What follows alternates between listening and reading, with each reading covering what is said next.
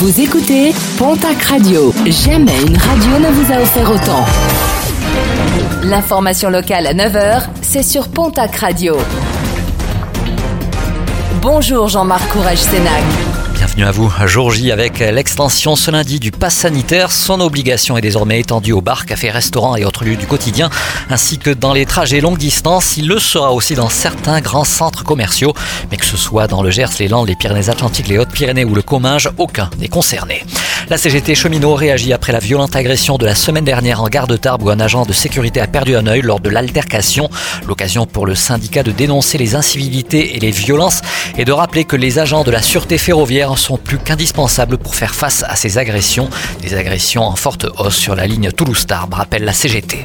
Des forêts fragiles dans les Landes, les autorités déplorent des jets de mégots sur les routes qui sont encore trop nombreux. Un geste qui peut avoir des conséquences dramatiques. La problématique des déchets jetés sur la voie publique est par ailleurs préoccupante. Sur les seules autoroutes de France, pas moins de 25 tonnes de déchets sont amassés chaque jour.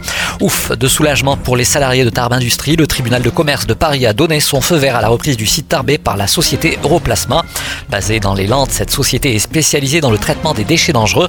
Dans un communiqué, Europlasma indique que cette reprise garantira la pérennité de Tarbes Industrie avec plus d'une vingtaine d'emplois concernés et lui permettra d'honorer dans des conditions optimales son carnet de commandes grâce aux investissements décidés.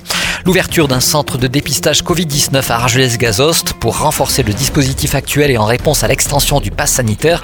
Ce nouveau centre sera ouvert dès ce lundi et jusqu'au 20 août prochain. Ouverture du lundi au vendredi de 8h30 à midi et demi avec prise de rendez-vous sur Doctolib, un centre situé au 17 de l'avenue Robert Coll à proximité de la pharmacie des Pyrénées. Un rappel avec les collectes délocalisées de l'établissement français du sang qui se poursuivent pour faire face à la baisse du nombre de dons. Demain, rendez-vous est donné du côté de Luchon, salle de la Verrière du Casino. Et puis des dizaines de figurants recherchés dans les Landes pour le prochain film d'Éric Lartigot avec Marina Foyce. Le tournage de ce long métrage devrait démarrer en septembre dans le département. Un casting à retrouver sur le www.castprod.com. Dans les mots-clés, vous recherchez cet été-là.